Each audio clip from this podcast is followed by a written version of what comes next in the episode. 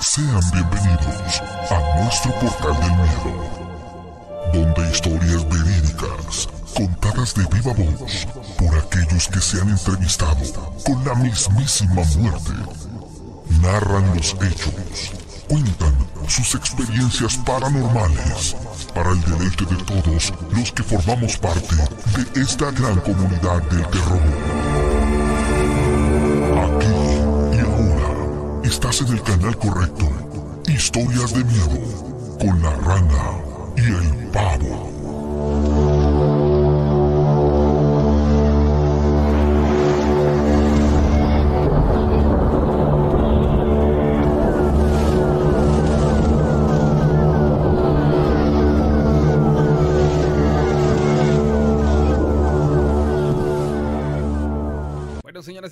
Están? Buenas noches. Bueno, más bien, excelente. No, sí, buenas noches. No sé por qué tenía yo como que la mala y loca este, idea de decirles buenas madrugadas, pero no. Nada que ver. ¿Cómo están? Excelente, excelente noche de martes. Yo creo que el día de hoy, así como que bien de sorpresa, ¿no? Andábamos haciendo los programas a las siete y media, luego a las ocho, ocho y media. Este, pero bueno, a final de cuentas creo que estamos tomando la mejor decisión, que es el estar a esta hora de la noche, o sea, siempre siempre haciéndolo más y más noche para que la gente nos pueda ver. Les recordamos que estamos en el martes de historias de miedo, en esta ocasión martes y jueves que ustedes no ven al pavo, bueno, es porque nos acompaña Daniel Monter, chamán, que nos hace el favor de acompañarnos en la transmisión porque tocamos diferentes temas en diferentes circunstancias, índoles, y, la verdad que ha servido muchísimo porque saben algo, a lo largo de todas estas temporadas donde nos han contado historias, siempre de pronto nos queda como que la incertidumbre de muchas cosas que a veces los que no somos investigadores de lo paranormal, pues de pronto desconocemos. Sin embargo, ahorita que nos estamos involucrando, bueno, pues no quiero ni decirles que, que me está encantando esta parte porque eh, la verdad vemos cosas muy muy interesantes y, bien valen la pena, ¿sale? Entonces, ¿a qué los invito? A que nos apoyen a compartir esta transmisión, ahí toda la gente que nos esté viendo, que nos acompañen a, a, a esta, a esta transmisión, que nos acompañen a compartirla y bueno, pues decirles que ustedes pueden, este Obviamente eh, en, esta transmisión, si usted quiere llamar, ahí está el número en la pantalla, usted ahí lo puede ver. Es muy súper sencillo, 271-718-4498 es el número que ustedes pueden ocupar. Y, y, bueno, pues decirle que si nos quiere usted contar su historia, es momento para que empiece usted prácticamente a este, llamar. Y pues bueno, felices de la vida de que usted nos cuente lo paranormal que haya usted experimentado. También decirles que este fin de semana eh, vamos a estar en el ingenio de Zapuapita, esto es aquí en Fortín. Y, y, quiero decirles que vamos a ir a hacer investigación. Es la primera vez que vamos a ir con un grupo que se llama Historias Inmortales de la ciudad de Orizaba y que tiene a bien hacernos la invitación y con el que vamos a ir prácticamente a iniciarnos en esta parte de las investigaciones paranormales. Hemos, la verdad, ya de alguna u otra manera platicado sobre el tema.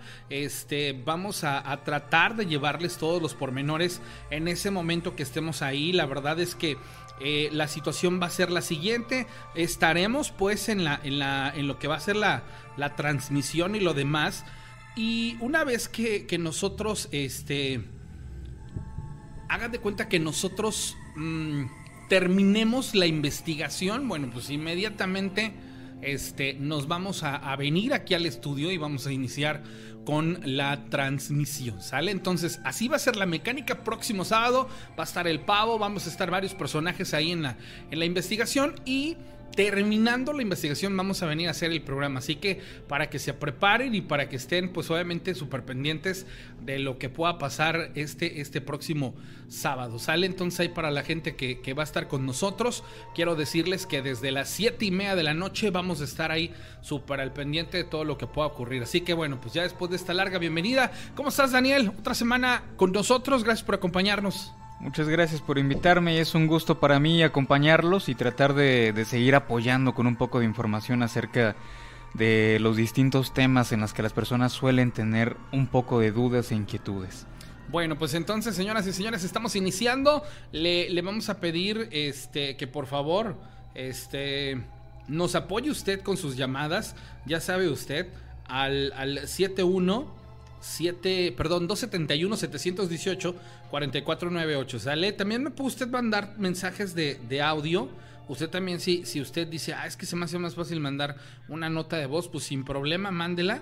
Y este, aquí lo vamos a estar este, pues prácticamente esperando. ¿Sale? Entonces, para la gente que está ya iniciando o arrancando, pues bueno, vamos a, a darle eh, cuerpo a este programa y vamos a iniciar. La semana pasada tocábamos el tema de la brujería, mitos, hablábamos de, de cosas eh, que tenían que ver pues con el hecho de cómo, cómo saber si estoy experimentando el ser objeto de la brujería, el cómo, cómo puede afectar a una persona, cómo también de alguna u otra manera pues bueno este, puede ser una confusión, pero más allá de todo eso, tiene que ver con ciertos aspectos, ¿sale?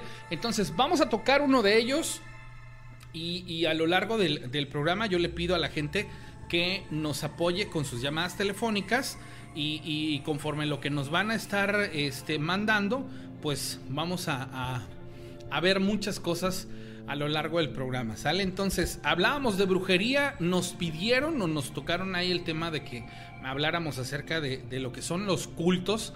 Y yo creo que el que más se menciona, el culto que más tiene relevancia y que, ojo, eh, aguas, porque de pronto hay gente que sí, de pronto está muy, muy este, clavada en esto. Y de antemano se los digo, esto es meramente eh, una, una opinión, o bueno, en este caso, este, parte del tema, pero no quiere decir ¿sí? No quiere decir que sea la absoluta verdad. Se los digo porque luego hay gente que de pronto se siente este, agredida o, algo por el estilo. Hablando de agredidos, la gente que se pregunta por qué me bloquearon, créanme, no bloqueamos a nadie porque estemos locos, ¿eh? O porque, ay, me, me, gustó, lo voy a bloquear. No, ¿eh? Tiene que, este, tiene que ver con otras cosas y tiene que ver con su comportamiento en las transmisiones pero como todos los bloqueados, excepto un par de, canijos que ya identifico que los desbloquea uno y no, no paran, este, al mes es como darles un pequeño break y respiro y bueno, pues de ahí lo volvemos a hacer, ¿sale? Entonces, les comentaba y les decía yo, es trabajar este tema de, de, lo que son las creencias hacia los cultos y pues vamos, vamos a arrancar uno de ellos y tiene que ver con el, hecho de cuando nosotros nos referimos y decimos el culto de la Santa Muerte. Pero aquí hay una variante bien interesante y es la que vamos a tocar a continuación. Así que Daniel, pues bueno, nos arrancamos con ello. Bueno, pues en realidad se supone que el día de hoy vamos a tratar de de tocar algunos temas referentes a los cultos y un poco acerca de lo que vienen siendo las posesiones las posesiones demoníacas en las personas. Si quieren comenzar con cultos, pues vamos a tratar de, de abarcar un poco de una manera quizás superficial para pues no ofender a nadie, ¿sí? Para no ofender a nadie que, que sea perteneciente acerca de un culto y que digan que, que, en realidad por la falta de profundidad en el culto pues no tenemos el conocimiento suficiente sobre él, ¿sí? Vamos primero a, definir qué es un culto. Un culto es una forma de, devoción o de rendir tributo a ciertas deidades, ¿sí? Entonces, en realidad, lo que tuvo México a raíz de, la conquista y, de todo lo que se vino, para México tuvo algo que se llama sincretismo. El sincretismo es la fusión de creencias en México. Entonces a partir del, sincretismo en México comenzaron a, haber y a existir distintos cultos, ritos y prácticas, ¿sí? Entonces como tal, hay, hay distintas corrientes, cultos, prácticas, y esto también pasa con la religión, ¿sí? O sea, la religión también tuvo pues tuvo varias divisiones y ya no nada más fue predominante la, religión del catolicismo, sino que comenzó a haber evangelistas, cristianos, los de el séptimo día, etc.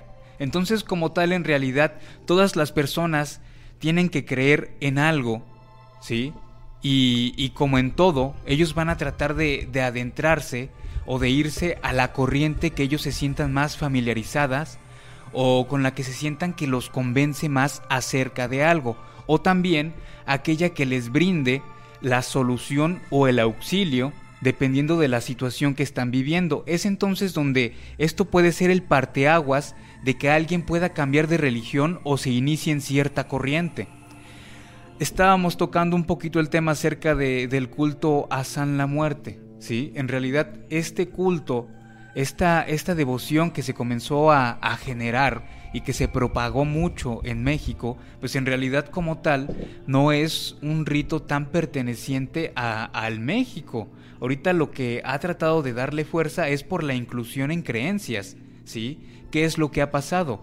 Este rito o culto en particular es viene de, desde otras partes y en realidad algunas de las historias que cuentan acerca de ese rito es a San la muerte, porque en realidad lo que llegan a decir es que es una persona que, que, falleció en una cárcel y el humano tiene la capacidad suficiente para entregarle energía a un ser etéreo, que en este caso se convierte en un muerto, y, este ser etéreo comienza a cobrar energía y de esta forma comienza a, a tener más fuerza y tiene la posibilidad de actuar en distintos planos dimensionales de las personas y efectuar ciertas acciones para llegar a favorecer con tal de que de que sigan entregando devoción, que sigan entregando la energía para que este ser pueda seguir creciendo.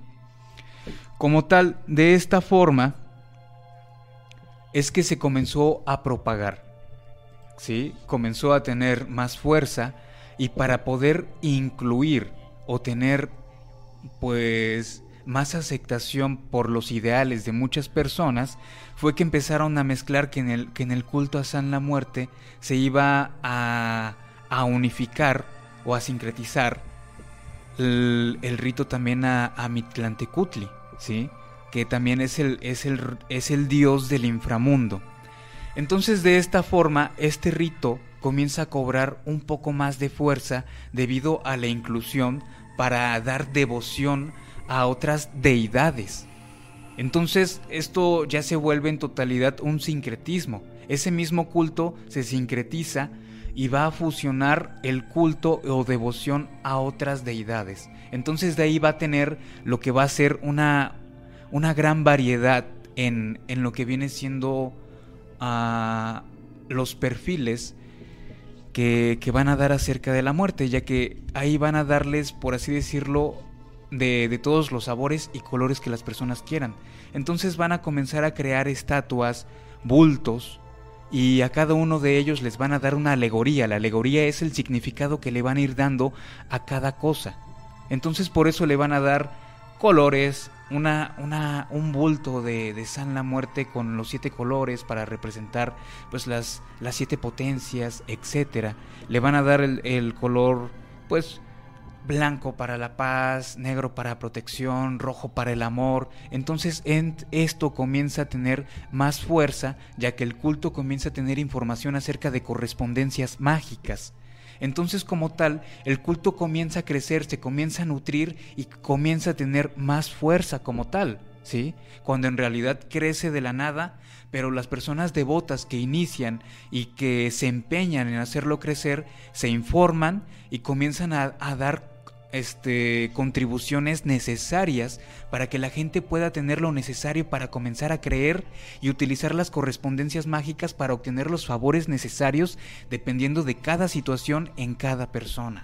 Dice, venerado por lo general por fieles de las distintas iglesias cristianas, lo que hace y diferencia a la muerte de cualquier otro santo es que a él se le puede pedir que se realice un mal o un daño, ¿sale? Y bueno, pues los devotos tienen la capacidad de protección contra un enemigo y el poder de castigarlo por sus malas intenciones. Hay una llamada telefónica. Hola, ¿quién habla? Hola. Ok, se cortó la llamada telefónica. Ahí, ahí para que nos vuelva a, marcar esta persona. Este.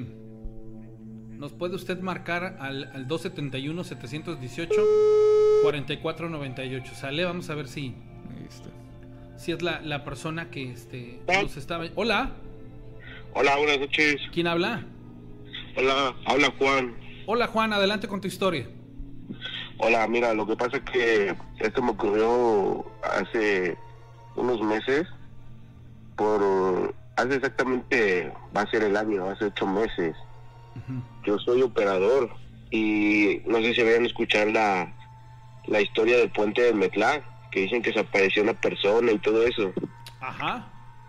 Eh, bueno, ya eran como las cinco y media de la, de la mañana. De hecho, yo paso esos tramos entre cinco y media y, y seis y media de la mañana, porque pues siempre ando en tramo carretero. Y yo me sentía cansado y antes de llegar a, a la caseta de Fortín, me paré a descansar un rato, me paré, fui al baño y antes de que empezara a amanecer, yo empecé a seguir manejando, pero llegó en un momento en que la carretera yo la sentía así como que pesada, pues. Entonces me, me volví a parar, pero no sé si ubican que hay como un mirador por ahí cerquita. Sí. Pues haga de cuenta que pues yo hice alto total ahí porque ya se me empezaba a sentir muy, pero muy cansada la, la vista. Pero se me hizo muy raro porque yo, yo ya me había parado a estirarme tiempo atrás. Este, pues me orillé y todo. Ya de cuenta que llegué, paré el camión y de la nada se apagó. Se apagó y me empezó a entrar mucho escalofrío. Me empezó a entrar mucho escalofrío y este y lo intenté encender y todo y no quería. Eh, ya como eso de las seis y cuarto de la mañana, seis veinte, pues ya estaba como que aclareciendo, ¿no? Sí. Pero yo cuando ya intenté prender el camión, el camión prendió y todo. Pero yo sentí que algo se me subió encima de mí del, del camión. Sentí que algo se, se subió encima y este y ya no me sí yo sí avanzaba pero yo sentía que algo me decía que me parara yo me paré otra vez y empecé me bajé a darle una vuelta al carro y estaba todo bien pero cuando yo me yo me voy subiendo la puerta lateral del copiloto se abrió se abrió y este y vi que alcan- alcancé a ver como que alguien así se bajó a ver pero lo más raro es de que me asomé debajo del camión y no era nada no, no, no era nada. De ahí pasó tiempo y este y yo pues ya me fui y todo, me persigné y todo, pero yo sentía un mal presentimiento en mí y en el camión, ¿no? Porque pues yo iba solo y sentía que algo iba al lado de mí. Sí. De ahí yo, yo más adelante, no sé si ubican que hay unos como comedores. Ahí había unos comedores y yo le hablé a un compañero y le dije lo que estaba pasando. Y yo me comuniqué a la empresa donde trabajo y todo. Y ya esto, pues le dije que me sentía mal y ahí me quedé. De ahí más tarde llegó otro compañero. Este, y ya le empecé a platicar todo, todo, todo lo que me había pasado, pues, de lo de lo que había pasado desde que yo me paré antes, me paré en el puente y todo eso y me, me empecé a platicar todo. Y, y me dijo que, me empezó a contar lo de la historia, que dice que era una niña, parece que hace tiempo dice que la habían matado, creo que ahí una niña, una familia, algo así. Y este, y, y pues yo no creía, ¿no? Porque pues sí se me hizo muy raro todo eso de que hayan abierto el camión y todo eso. Y ahí pues ya yo me sentí más o menos, nos fuimos los dos, pero a como siguió pasando el tiempo, yo sentía que alguien igual seguía arriba de, así que alguien iba al lado de mí pues. Y ya pues tuve que ver a la empresa y todo, y me cambiaron el carro. Y ahí viene lo más interesante de esta historia eh, bueno, ya me tomaron mi carro y todo, y yo, este, pues me curé de espanto y todo eso porque le había contado a mi familia por lo que había pasado. Porque yo soy de ahí cerquilla también, yo vivo, yo vivo ahí por sumidero. Sí. Entonces, este, yo le conté a mi familia y todo, y me llevan a curarme de espanto y todo. Y el compañero que tomó el carro ahí, Sí. este, mucho más tiempo, igual él anduvo y pasó por ahí, igual se detuvo, pero pasando la caseta de Fortín. y este igual dice que presentía lo, lo mismo, lo mismo que andaba alguien atrás de él, pero arriba del camión y todo. Pero en, en- en todo momento fueron el mismo, estábamos hablando del mismo camión, tanto tú como la otra persona hablan del mismo camión, ¿cierto? Sí, sí, del mismo camión, porque a mí ya me habían cambiado el camión, Claro, pero claro. a, a esa persona se lo asignaron. Entonces él dice que sentía lo mismo y él me habló y me dijo que por qué a mí me habían quitado el camión, por qué me lo habían cambiado. Y yo, yo no le quise decir nada porque pues yo sabía que le iba a dar también miedo, ¿no? Claro. Entonces este, yo le dije que no, le digo, no, le digo, es que a mí me lo cambiaron, pero porque yo me, me bajé a descansar, como yo no lo había visto, la verdad. Bueno, el chiste que también él pidió su cambio de camión por lo mismo, pero ahí cuando a él se lo cambiaron, lo llevaron a bendecir y todo porque ya, ya eran dos personas, con bueno, conmigo ya eran dos de lo que le había pasado al, al camión. Eh, pasó el tiempo, pasaron otros dos, dos meses, tres, eso fue como por octubre, fue como por apenas, como por marzo, abril. El, el operador que lo agarró, Sí, pa, eh, ya no pasaba ese tramo, o sea, no, no andaba por ahí cerca. sí. Pero a él allá se accidentó, allá por este por Cardel, por. Cardel se, se accidentó y el operador falleció. Y, y ahí, bueno, eh, cuando el operador falleció, este, pues obviamente nos enteramos todos los compañeros y todos, ¿no? Ujú. Y lo, y lo más raro acá, que cuando el, el operador falleció, Sí. su, su, su hija se puso mal también, su niño, tenía una niña él y también se puso mal, Ok. una niña bebé estaba enfermita y también se puso mal, y los dos fallecieron, el, al- se puede decir que él falleció, un ejemplo, un martes y la niña falleció un miércoles,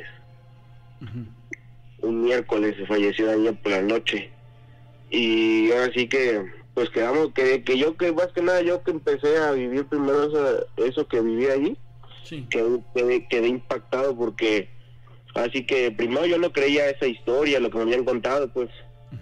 Pero ya después de los acontecimientos que le pasó al segundo compañero, después de lo que le pasó al tercer compañero, ya quedé, quedé impactado y, y la verdad quedé asombrado pues de que ahí en ese tra- en ese tramo pues sí está algo peligroso pararse. Bueno, yo ya no, cuando paso ya no me paro ahí y trato de persinarme porque la verdad así que cuando me empezaron a contar la historia del, del tercer operador cuando se accidentó y de ahí falleció su hija, este sí me saqué la verdad mucho, mucho de onda pues porque nunca me había pasado algo así en, todo, en, en toda esa trayectoria que yo llevo manejando. Y pues quería ver porque yo, vi- yo vi que en sus historias de ustedes vi que luego sacaban las conclusiones, ¿no? Que invitaban a, a personas a sacar las conclusiones de ciertas historias, ¿no? Claro. Entonces yo quería ver a ver si ustedes podían sacar una conclusión como por qué, digamos que el, el operador se accidenta y pues su hija estaba enfermita, pues sí, ya tenía unos días enferma, pero también por qué su hija muere. A- a- aquí me llama la atención, cuando tú te, tuviste este carro por primera vez, de lo que tuve, pudiste eh, sentir la presencia, nunca pudiste ver nada. No, de hecho yo yo presentía las cosas y, y le digo, o sea, yo hasta cuando yo me bajé al carro, de ahí vi como abrieron claritamente la puerta, estaba abierta y yo pensé que ya me habían robado mis cosas o algo, ¿no? Pero yo no vi nada porque yo inmediatamente me asomé debajo del camión y obviamente pues se ven los pies de la persona, ¿no? Pero yo no logré ver nada y estaban todas mis cosas, de hecho estaba todo, no, me- no me habían robado nada, yo tenía mi celular, mis carteras, ahí las tenía. Cuando, Pero- ajá. Dígame, dígame. Cuando tú hablaste con, con- con tu amigo de la misma circunstancia, ¿a qué opinión llegaron ambos? Ah, pues, él, él también me, me comentó lo mismo, pero él no se paró ahí, sino que se paró en la caseta 045 ahí de Fortín. Y él también se empezó, empezó a sentir mal las vibras del camión. Cuando, cuando se paró, ya que se quería ir, también empezó a sentir mal las vibras del camión. Y él también pidió apoyo, igual. Habló en la empresa y todo, y de hecho llegaron también por él, pero él sí se puso más malo, pues porque a él le agarró así como temperaturas y se quedaba mudo. Claro. Se A él, sí, a él mudo, sí lo, impregnó más. Lo impregnó más. Exactamente. Ujú. Amigo, amigo, pues muchas gracias por contarnos esta historia. Creo que, que, la línea por la que por la que tú pasaste, ahorita la vamos a platicar y este cualquier otro detalle estamos a tus órdenes cuando gustes, ¿sale? Ok, muy amable, gracias. gracias. Oigan, primero que nada, apóyenos a compartir esta transmisión. Bueno, Daniel, aquí y basado en lo que hemos platicado en, emisiones pasadas, me llama la atención dos cosas. Una, que no es el, a mi criterio, no es que este personaje viaje en ese autobús. Me llama mucho la atención que justamente cuando pasa por ahí por, por el puente hay una necesidad de hacerse saber de hacerse ver, de hacerse sentir, como si este, este espíritu, este ente, esto, esto que se sube a este camión y que en una tercera ocasión, pues bueno, se terminó yendo con, con el autobús o el, o el camión en este caso, este, es como si quisiera decirle que ahí en ese puente algo sucedió. Digo, sabemos que infinidad de personas, y cuando digo infinidad es que a lo largo de los, de los años que tengo yo de, vivir aquí en la zona, pues bueno, ¿cuántas veces no hemos sabido? Digo, hasta hace no mucho que pusieron unas mallas a, a este color amarillo de personas que se iban a suicidar a este puente.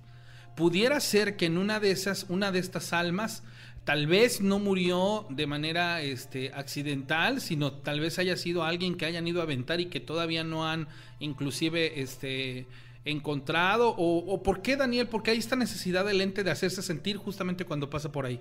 En realidad, este tipo de, de espíritus va un poco de la mano con lo que pues vamos a tocar un poco el tema que es, son las posesiones. Acabas de decir una palabra muy, muy adecuada para este tipo de, situaciones que es impregnación. ¿sí? Ah, ellos, ¿sí? como tal, hay veces que, que todas las personas piensan que, que, las personas que se quieren suicidar es algo que, que es ocasionado voluntariamente. Pero en realidad hay veces que es de una forma involuntaria y es más bien movida o motivada por otro ser que necesita alimentarse de causar muertes.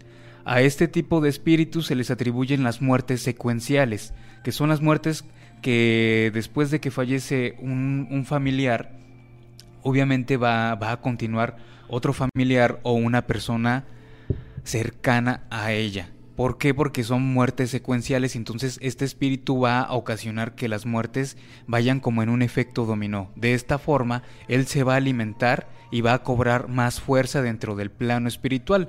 Es como si fuera, no sé, un, malandro en la calle. Si él lo ocasiona y comete más crímenes, se da a respetar y tiene más rango dentro de los demás malandros. Lo mismo pasa con el plano espiritual. Hay una, hay una ley universal que dice que como es arriba es abajo y como es adentro es afuera. Lo mismo pasa con el plano de los espíritus. El plano de los espíritus en realidad no es tan, tan diferente que el plano de los humanos, ¿sí?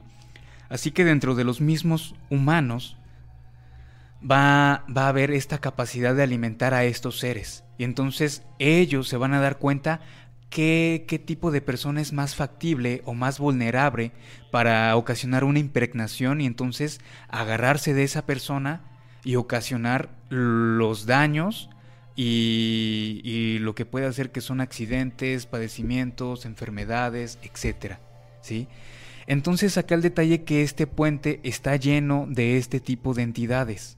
Por eso es que hay mucho accidente, por eso es que hay pues vaya, este, bastantes suicidios, pero esto también se le suma a lo que se acostumbraba a decir antes acerca de los puentes. Todos los puentes para que se mantengan de pie necesitaban una ofrenda de sangre, ¿sí? Entonces es a donde algunos arquitectos iban antes con la persona que antes se le conocía como diablero, entonces esta persona iba a ser el intermediario con el ñujú, que para la cultura prehispánica así le llamaban a ese tipo de espíritus, Ñuhu, que significa señor del lugar. Entonces no va a ser como tal solamente lo que la mayoría de personas conoce como el pingo o un diablo, sino que hay distintos, hay distintos rangos y distintas clases de estos espíritus. Entonces, a ellos necesitan este tipo de ofrendas. Así que como tal, para que cierto cierta estructura, cierto puente se mantenga en pie, firme y sin que se caiga, puede, puede existir la teoría de que alguien que contribuyó en la construcción dio un, pacto o, un trato donde se iba a seguir ofreciendo almas o vidas aunque esta persona muriera o dejara de existir. Esa sería una de las teorías del por cual ah, este tipo de seres cobran más vidas dentro de este tramo de, de este puente. ¿Sí? Acá lo que se recomendaría a todas las personas que sienten una energía negativa y todo esto, hacer lo que este, este amigo comentó, ¿sí? Que es tratar de irse a curar de susto, realizarse una limpia, y, tratar de erradicar cualquier energía o cualquier adherencia energética que pudieron haber adquirido. Cabe mencionar y cabe recalcar que no todas las personas son tan vulnerables para ser afectadas por este tipo de seres. Ok, entonces aquí hay que ser bien cuidadosos y esto va para todas aquellas personas que andan en carretera, aquellos que, como aplica el dicho, el que no quiere ver sombras no sale de noche. Y me llama mucho la atención algo que publican en YouTube, lo publica Raúl Sendejas, dice, me, me gustó el texto, dice, el diablo y yo nos entendemos como dos viejos amigos. Cuando estoy en la ventana me dice, brinca detrás del oído.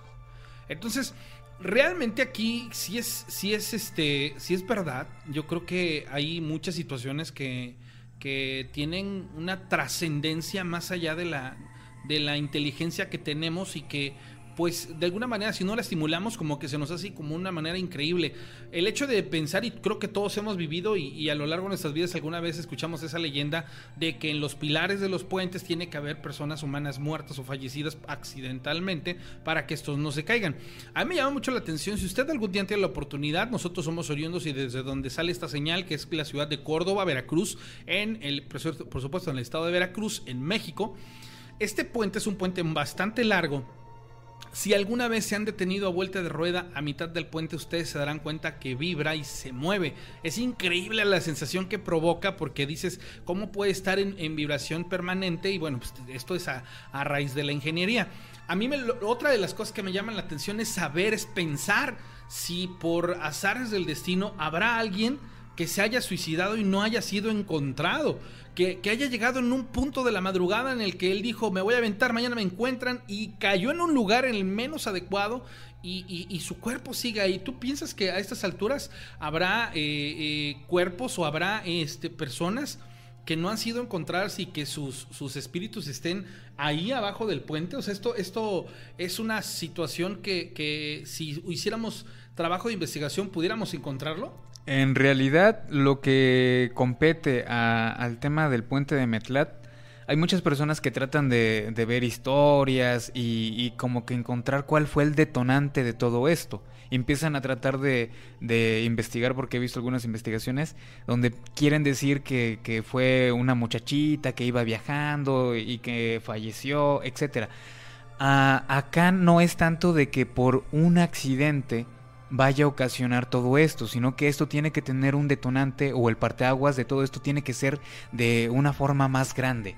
No puede ser solamente el fallecimiento de, de, una muchacha, de una niña o de un hombre, ¿sí? Porque en realidad en todas las carreteras que recorren toda la República hay accidentes y hay muertes.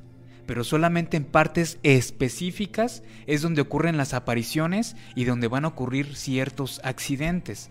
Entonces siempre tiene que haber un detonante o un parteaguas. Para mí me parece más lógico que desde la creación de este puente ya se tenía conocimiento acerca de algunas cosas. Entre ello, los accidentes de acá no solamente es lo que, lo que se cuenta acerca del puente de Metlat. Muchas personas también dicen que caminando por los 500 escalones y etcétera, hay veces que han podido caminar y ven cómo se abre no sé, cierto portal y entonces las personas pueden llegar a, a perderse en eso. Entonces es a donde entran algunas leyendas donde dicen que hay personas que se meten a un portal y, y se pierden un año y aparecen después de un año y la persona sintió que fue solamente un día. Así que lo que tiene que ver con esta zona no va resumido o solamente el punto focal va a ser el, el puente de Metlat, sino que todo lo que tiene que ver alrededor del puente de Metlat tiene algo que ver. Mira, dice, mi abuela nos decía que un tío de ella quedó de refuerzo en el puente de Calería. Su espíritu se aparecía en el puente, eh, pero jamás encontraron su cuerpo. En una ocasión una curandera entabló comunicación con él y él le comentó que estaba en el pilar izquierdo inclusive de este puente. Debe ser algo, algo digo, lastimosamente, este, eh, pues aquí entra mucho el juicio, ¿no? El, que usted quiera y decida, creo, no creo, pero, pero pues bueno, a mí lastimosamente sí me, me queda muy claro que, que este tipo de situaciones sí son reales. Aquí también hay que considerar el hecho de que, como lo menciona Daniel, hay diferentes tipos de demonios y precisamente era el tema que tocábamos. Estábamos haciendo referencias a la muerte porque eh, hay una línea bien delgada en San la Muerte, Santa Muerte, y lo que muchos quieren hacer, que es mezclar a San la Muerte con la Santa Muerte, con lo que a nivel prehispánico se vivía en, México, y que bueno, que tiene un eco muy grande con, con todo Sudamérica, y pues bueno, la realidad es que ahí entra precisamente lo que él mencionaba, ¿no? La deidad y la gran cantidad que son fieles hacia esa deidad, pero no, no es el hecho de que se mezcle entonces, a raíz de todo esto es lo que yo les vengo diciendo a lo largo de los, programas. O sea, el hecho de que tenemos que documentarnos, tenemos que pensar, platicar, escuchar, analizar y, darnos cuenta que hay una, diversidad muy grande. A mí me platicó un don que, trabajó en el puente Metla, que él vio como un trabajador se cayó y se fue destrozando entre las varillas y los alambres. Estoy en la, en la colonia. Ah, ok, perfecto. Saludos a la gente que está con nosotros ahorita acompañándonos en la transmisión. Dice, ¿se escuchó ladrando? Sí, se escuchó un perro ladrando, sí, también yo lo escuché. Este, no, no tiene nada que ver con, con, esta parte de, de los nahuales, no, definitivamente no. No va por ahí, ¿sale? No es, no es por ahí, entonces, este... Muchas gracias a la gente que se comunica. Bueno, ahora, eh, viene este, este parteaguas, eh, Daniel, entre la creencia hacia una deidad en este caso, por ejemplo, la gente que dice, no, pues los de, los de, la, gente que, es seguidora, ¿no? De, de alguna, llamemos, es que no quiero decir religión, sino de alguna creencia. Algún rito. De algún rito como tal. Y que tiene esta situación, ¿no? Por ejemplo, hablan de que a San la Muerte le puedes pedir el bien, pero también la puedes ocupar para pedir el mal. O sea, aquí cómo es que de pronto digo, todos sabemos que a nivel eh, cultural o religioso, si lo quieren ver así, pues yo nunca he visto que una persona vaya y le rece en, la religión, por ejemplo, católica, a alguna de, los, de los santos, y es que necesito que le hagas el mal a, mi vecino, ¿no? Porque me cae gordo. Aquí, ¿por qué sí se da esta percibibilidad? ¿Por qué sí hay esta oportunidad de que especialmente a, a, este, a, esta, a esta deidad sí le puedas pedir el mal?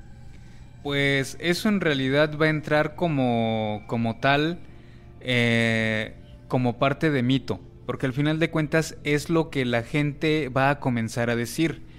Es lo que yo trataba de explicarles el programa anterior. En realidad no quiere decir que un rito o un culto o una corriente mágica como tal sea mala o negativa, sino que las personas por el temor van a, van a comenzar a pensar y a idealizar cosas y, y van a comenzar a suponer. Como tal solamente son suposiciones quien de veras tiene la parte negativa o las intenciones de hacer algo malo va a ser el propio humano o la propia persona, ¿sí? Entonces, como tal, lo que puede llegar a plasmarse y, y, dirigirse hacia una persona y causar un daño va a ser las intenciones de la misma persona, ¿sí? Ah, en realidad hay distintos tipos de, de espíritus y, cada espíritu, así como el humano, va a tener una polaridad positiva y una polaridad negativa. Lo que muchas personas conocen que hay espíritus de bien, en realidad algún momento, en algún momento va a tener alguna polaridad negativa. Y eso se va a ver como un castigo, etcétera. Pero al final de cuentas, todo va a ser dependiendo de la apreciación que tenga la persona. En realidad, lo que para mí es que existan trabajos oscuros, trabajos negativos, brujería, etcétera, va a ser por las intenciones en la persona, esa donde las personas que están más adentradas en el plano o en el mundo de la magia van a decir que la magia no tiene colores, sino que lo que lo va a distinguir va a ser la intención. ¿Qué es lo que quieres hacer con la magia? Va a ser lo que va a ocurrir. De que hay entidades que te pueden favorecer o ayudar para hacer cosas negativas, las hay pero yo, por mi punto de vista, yo no le voy a atribuir que, exactamente las personas que están rindiendo culto a, a San la Muerte tienen la facilidad o son más factibles para ocasionar un mal. He conocido otros cultos y otros ritos donde verdaderamente trabajan con, con otros tipos de seres etéreos, muertos, demonios, etcétera, como y, ocasionan otras cosas. La que mencionaba, ¿no? La, de los huesos, ¿cómo se le llama? El palomayombe. El palomayombe, ¿no? Que, que, que, es así, por ejemplo, va encaminada y por lo que hemos platicado acerca de, de personas que buscan hacer el mal. Dice, ¿qué tan malo es o qué tan bueno es que yo fui adorador y de pronto ya no lo soy? Eh, aquí tiene que ver que con compromiso, eh, qué puede pasar con una persona que, que, se mete a esto y de pronto dice, ya no, no más. Eh, en realidad forma parte del libre albedrío, ¿sí? Como tal, al final de cuentas, la persona tiene la capacidad de comenzar a, a creer en lo que ella quiera. El detalle es que si una persona cambia de culto, rito, etcétera, ahí está demostrando que no tiene ni siquiera seguridad y que tiene mucha falta de fe, no en un culto, o en una deidad, sino en sí mismo. Así que lo que tiene que, tener ahí la persona es discernimiento y claridad para enfocarse y ver en realidad en qué va a creer o qué cree. Si, por ejemplo, hay seres, ah, este, hay personas que, estudian más a fondo el, culto, el rito a, a San la Muerte y entonces lo van a considerar algunas personas como un genio. Si nos vamos a la consideración de genio, es por ejemplo, Salomón a los demonios les decía genios. El rey Salomón los comenzó a, clasificar en 72 demonios y eso viene en un libro que se llama el Goetia o la Goetia, la clave menor del rey Salomón. Entonces con eso comienza uno a estudiar un poco de demonología. Te vas a dar cuenta de que, de que hay ciertos seres que te van a, a dar favores pero te van a cobrar. Entonces hay ciertos, ciertos personajes o ciertos cultos que van a, van a integrar a, seres y las personas van a ignorar por completo que tienen este tipo de naturaleza. Entonces lo que va a pasar es que si tú dejas de, de rendirle culto, te van a cobrar. Entonces suele pasar que les cobran y les quitan algo. Entonces es donde comienzan a agarrar pues un poquito de miedo. Pero ahí es donde se tienen que agarrar supuestamente de otra fe. ¿sí? Por ejemplo, yo estuve un tiempo en la Ciudad de México y ahí hay como que una, una gran dualidad, ¿no? Hay personas que creen en San la Muerte y las personas que dicen que para salirse de ese culto tienen que regalar su santa a otra persona que sea adoradora, pero esa persona tiene que inmediatamente introducirse y rendirle culto a San Judas Tadeo, que es el único que la puede librar de. Eso es lo que me han platicado. Ah, sí, es cierto. Por eso hay tanto, tanto de, San, de San Juditas en, la Ciudad de México. Sí, es cierto. Tienes toda la razón. Es, es, precisamente esto que les menciono, ¿no? Como a veces nosotros, dentro de algo que es científico, físico, eh, este. No sé, la palabra tal vez podría ser. Eh, muy latente, muy, muy, muy específicamente, muy claro. A veces confundimos y tratamos nosotros de, de, de dejar de lado, ¿no? Situaciones que, que, nos hablan acerca de lo que se vive, de lo que se experimenta, pero más allá de esto, como que no tenemos una trascendencia y nos llegamos a confundir. Ejemplo claro, dice Rey Arturo, dice con respecto a lo de los puentes y que tiene una relevancia, dice, no es gente muerta tal cual.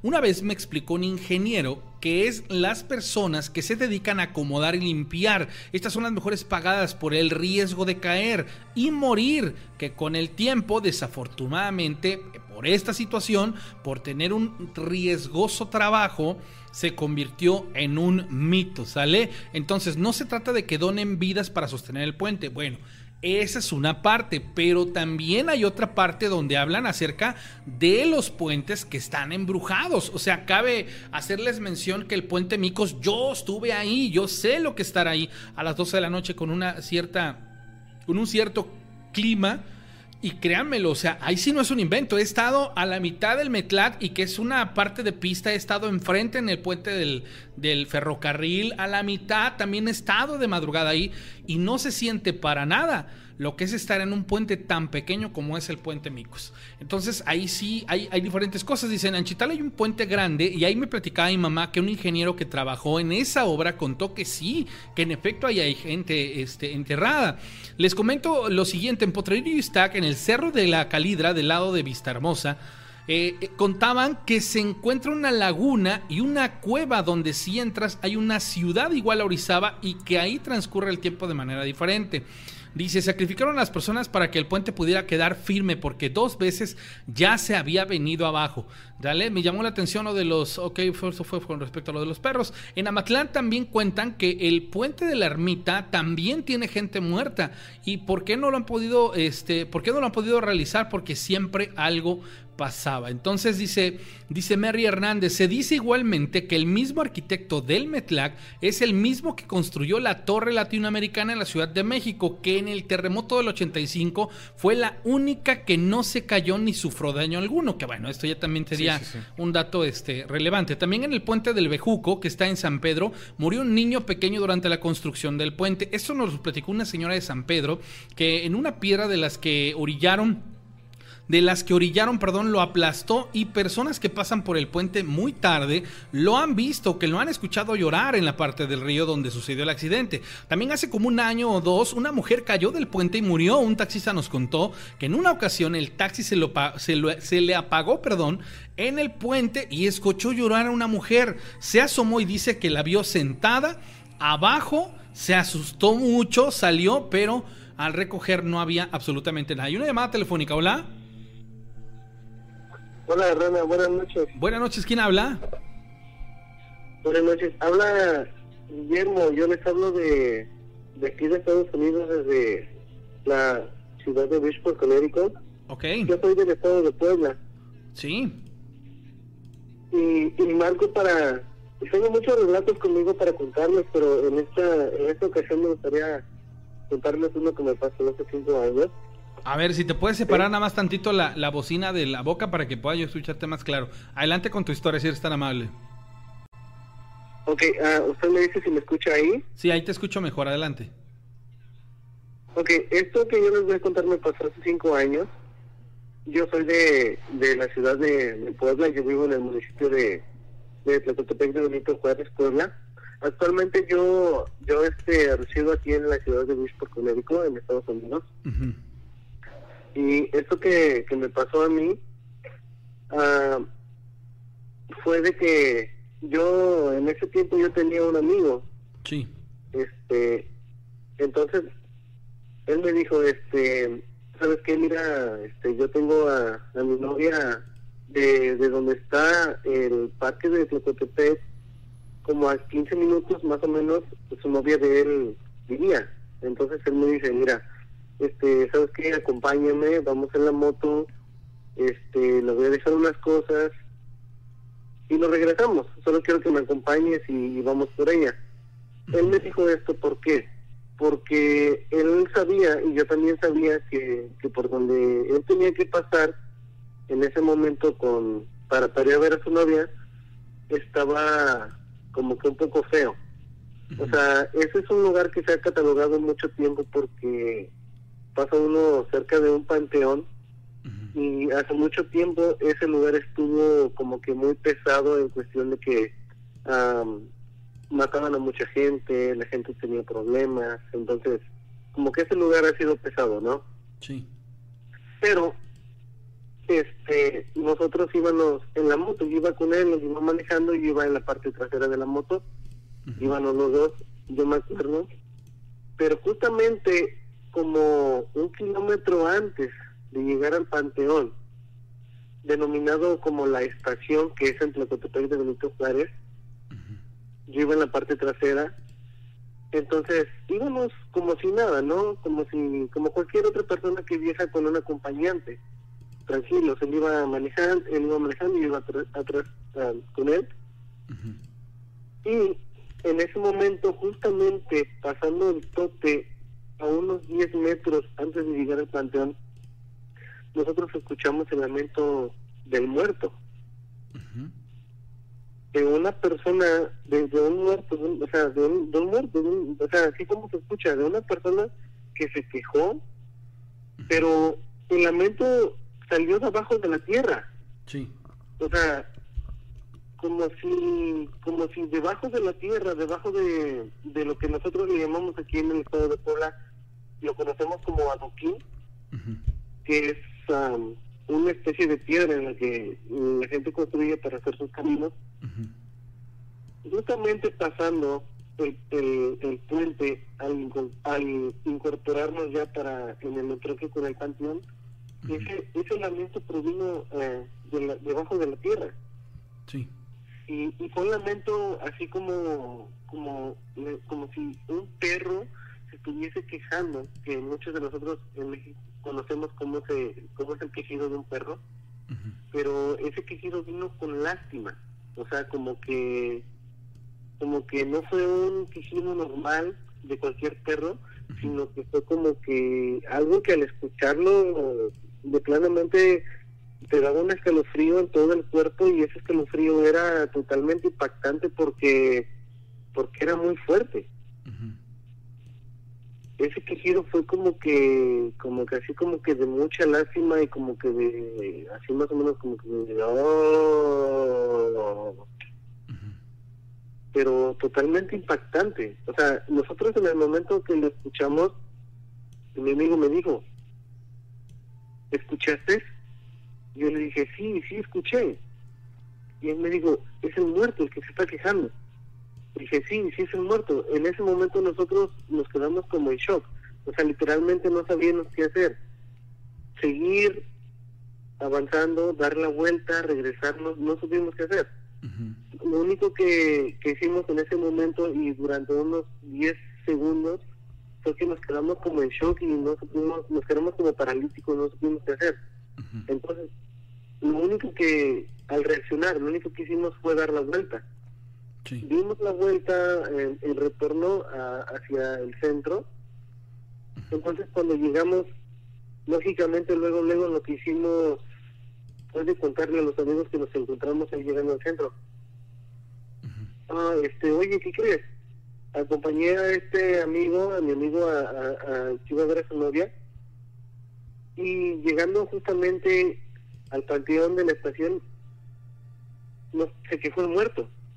Otra vez. Entonces, entonces ellos nos dijeron, ¿cómo? Pero, pero ¿qué, qué escucharon? ¿Qué pasó?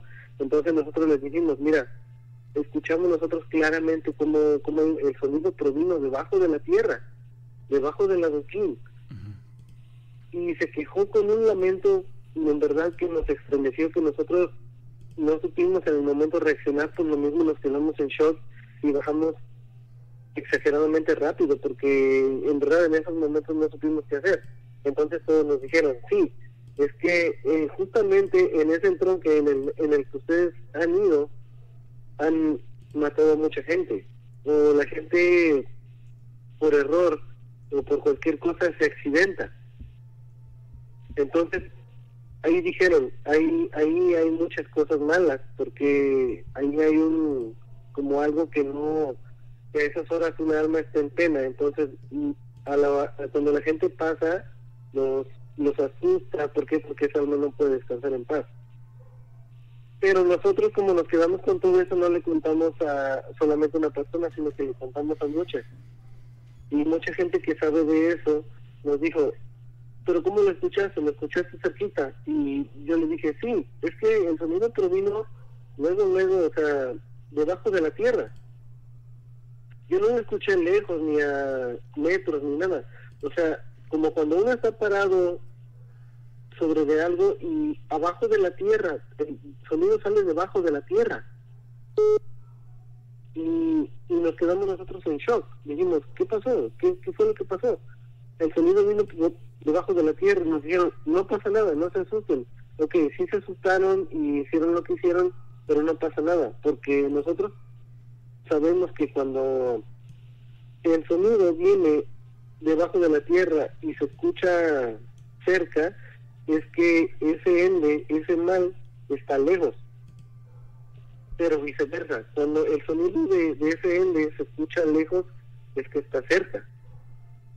Entonces, o sea, nosotros sí nos quedamos muy, muy impactados porque no, no supimos qué hacer. O sea, nuestra reacción que en esos momentos uno no sabe qué hacer, uno se, se, no sé, o sea, se pone uno mal, ¿no?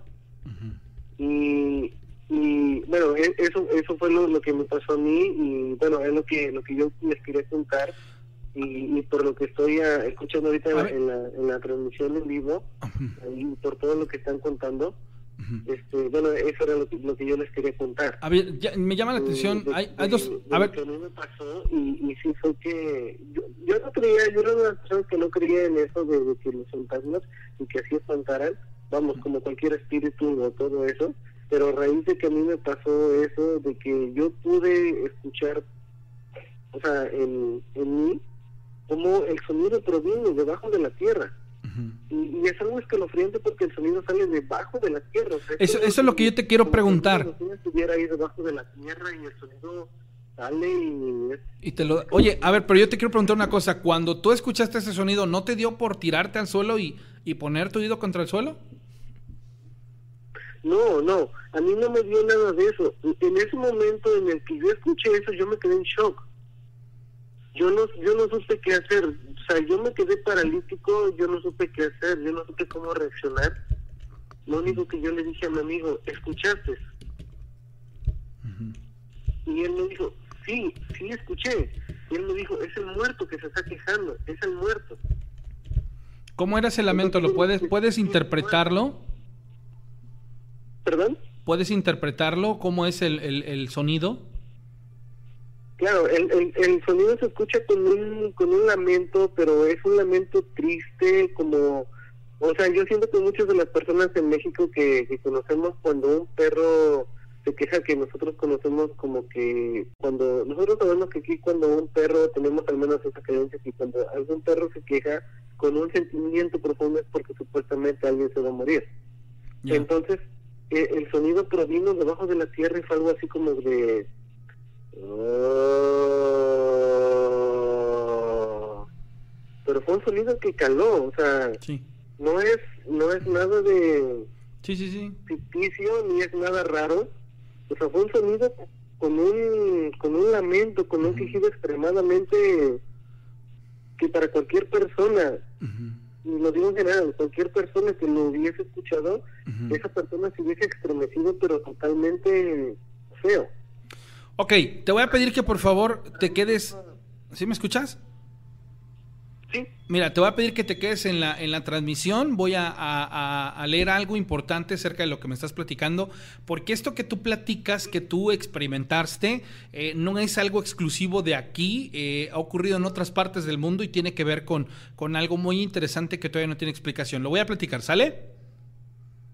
ok, perfecto, está bien. Gracias. La, persona que me está marcando, si me puede, si me puede eh, eh, aguantar tantito la llamada para que lo pueda yo contestar. Y bueno, eh, Daniel, con respecto a lo que está platicando esta persona, a lo mejor tú tienes una perspectiva diferente, pero escuchen esto. Científicos rusos reabrieron una investigación sobre las llamadas voces del infierno, las cuales se escucharon duran- durante una perforación en la, en la corteza terrestre llamada o en el llamado pozo de cola. Este grupo de científicos que perforó la corteza terrestre 14.4 kilómetros a escucharon gritos de dolor y de angustia, llegando a pensar que eran personas que estaban por medio de la voz humana gritando de dolor. Y aunque una voz era perceptible, se podrían escuchar millares, quizás millones de fondo de almas en pena, sufriendo y gritando. Después de este horroroso descubrimiento, la mitad de los científicos se quedaron parados debido al miedo, esperando que, que lo que esté ahí abajo, pues ahí se quede.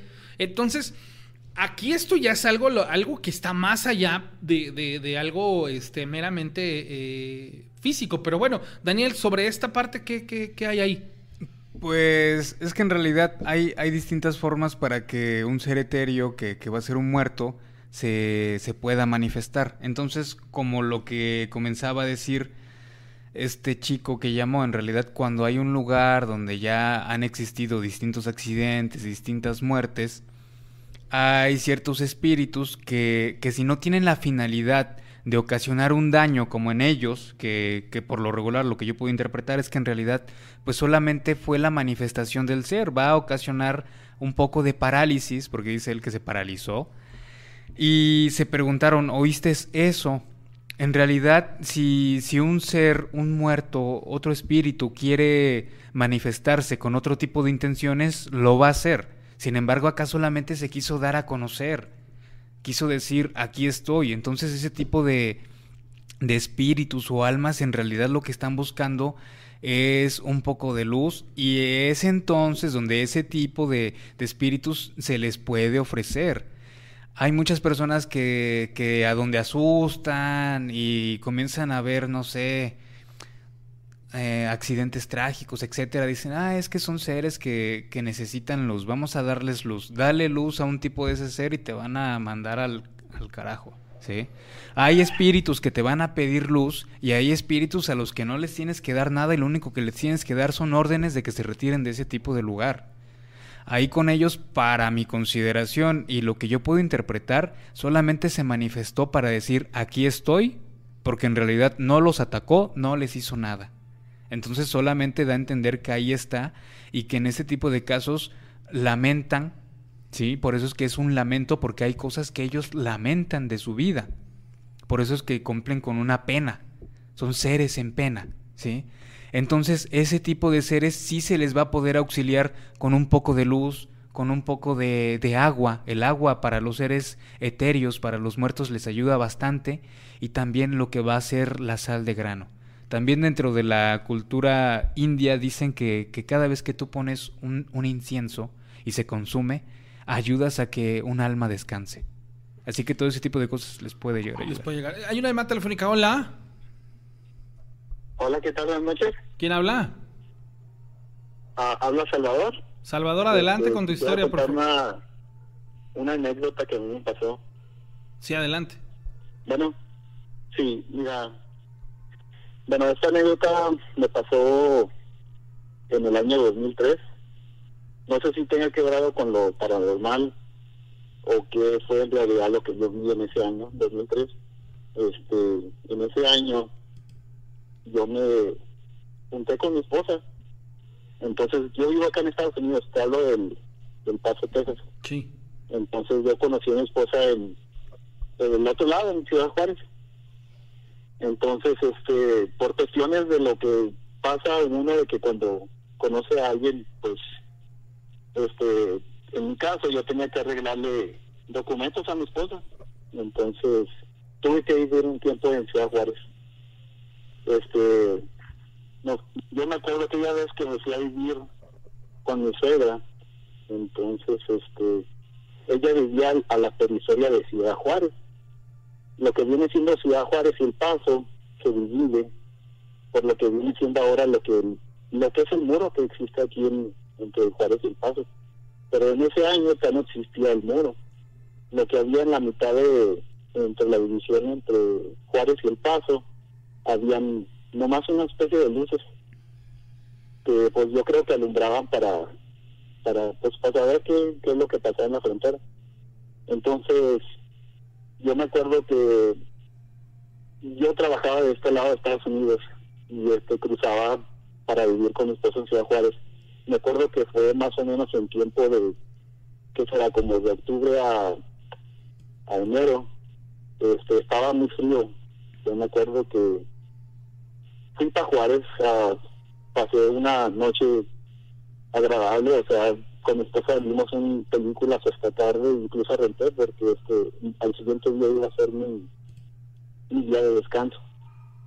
Entonces yo y mi esposa estábamos viendo películas hasta muy tarde, esa vez. Entonces, este lo que acostumbra la gente acá en Ciudad Juárez es que, pues, al, lo que viene siendo, esa vez me pasó un domingo, un domingo. Al día siguiente, que era lunes, pues la gente acá en Ciudad Juárez pues, tienen que levantarse demasiado temprano, 4 o 3 de la mañana, porque hay mucha fábrica y la gente, la mayoría de Ciudad Juárez trabaja en máquinas o fábricas. Entonces, este, como a las, ¿qué será? 3, 4 de la mañana, yo me levanté porque en la parte que vivíamos con mi suegra, este, su baño o la o en este caso era una letrina, la tenían en la parte de afuera de la casa. Estaba como en construcción la casa. Este, había materiales, lo que mucho bien recuerdo que había era como una especie de, ¿qué será? Como de arena donde estaban haciendo la construcción de la casa de ellos.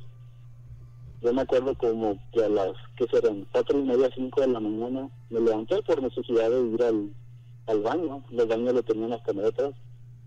La casa de ella estaba en la periferia, o sea, podías ver lo que viene siendo Ciudad Juárez El Paso, se miran las luces alrededor. Entonces, al momento que yo salí de la casa, voy abriendo la, la puerta el patio, estaba todo oscuro y me acuerdo que entonces este a lo lejos no tan lejos pero a una distancia considerable que será un kilómetro alcancé a ver una una luz en el cielo. Eh, era una luz yo puedo decir que era como anómala o sea a lo que me refiero anómala era que no era una luz convencional la que yo estaba viendo en el cielo esta luz era entre un blanco y azul postrado en el, en, en el cielo. A lo que se me vino a la mente a mí primero fue de que era un avión. Te explico por qué era un avión. Cuando vienes de la Ciudad de México hacia Ciudad Juárez, lo que hacen los aviones es que dan una U. En vez de que baje directamente el avión de la Ciudad de México hacia Juárez, se dirigen hacia Estados Unidos, dan una U y regresan a, a Ciudad Juárez para poder aterrizar. Es un protocolo que ellos tienen. Cuando vienes de, de la Ciudad de México a, Ciudad Juárez, el avión de México entra a territorio estadounidense y aterriza en Ciudad Juárez. Entonces, lo que yo estaba viendo, yo dije, no, pues es un avión que va a aterrizar, o sea, viene a Ciudad Juárez otra vez. En este caso, esa cosa que yo vi no era un avión, se quedó estático, pero como si empezara a brillar. Y hizo un resplandor tan grande que me quedé en shock. Lo primero que hice, no sé por qué tomé esta reacción, lo primero que hice es subirme a una escalera y subirme al techo de la casa. En ese momento que me subí al techo de la casa, no sé, me quedó como cuando un animal se le queda viendo una luz, o sea, como un bicho que se le queda viendo una luz, te quedas así como en shock, mirando lo que estaba viendo en el cielo. En ese momento hizo una especie de estrella grandísimo y salieron como si fueran muchas luciérnagas. No sé si eran luciérnagas, bueno, asemejaban como si fueran, como si tú le pegas a un tamal de abejas. Entonces salieron muchas, muchas pequeñas luces y en medio de todas ellas quedó una que brillaba más esa que brillaba tanto uh, se quedó en el centro de donde estaba posicionada el, de la primera vez que vi. Las otras se movían alrededor de él.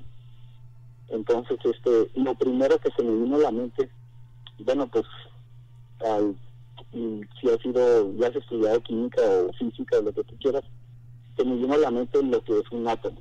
Uh -huh. Un átomo que tiene, no sé, neutrones, protones, cómo giran alrededor del núcleo, ¿verdad? Así lo veías. Entonces, esta así lo veía, así de esa manera, así lo veía de esa manera. Volaban hacia alrededor de la luz que brillaba más. Entonces empezaron a, la luz que brillaba más se empezó a separar de las que estaban muy, muy chiquitas, pero estaban alrededor de la más grande.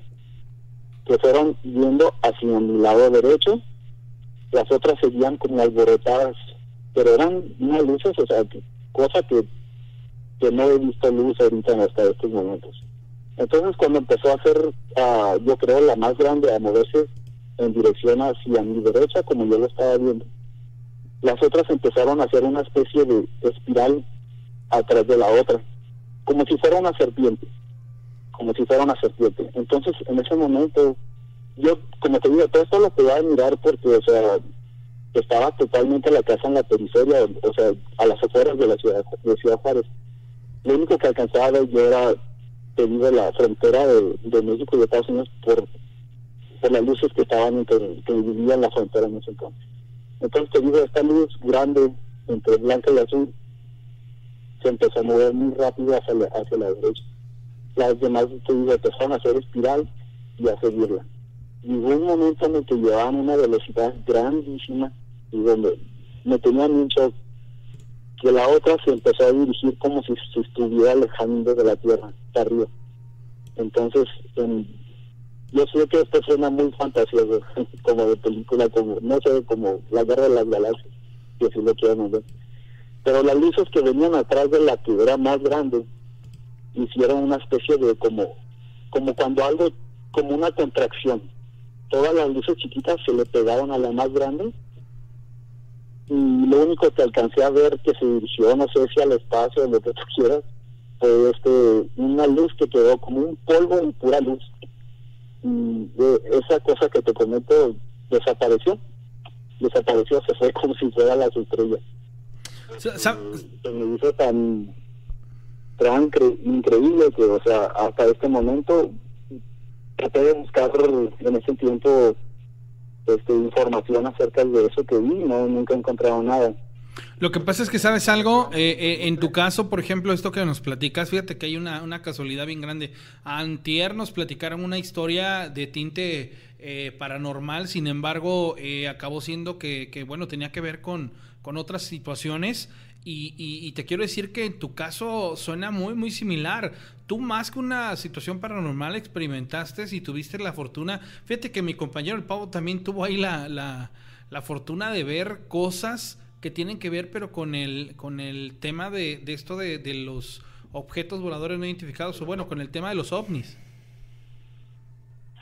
Uh, básicamente por eso me, atreví a llamarte, porque sí, sí recuerdo muy bien el, la historia que contó esto del Pavo, que él comenta que salieron afuera y que la gente miraba cosas en el cielo y él no sabía por qué. Sí, sí me acuerdo muy bien perfectamente esa historia. Es por eso que, que digo, yo me animé. O sea, en ese entonces, te puedo decir, no había lo que existe ahora, un dron.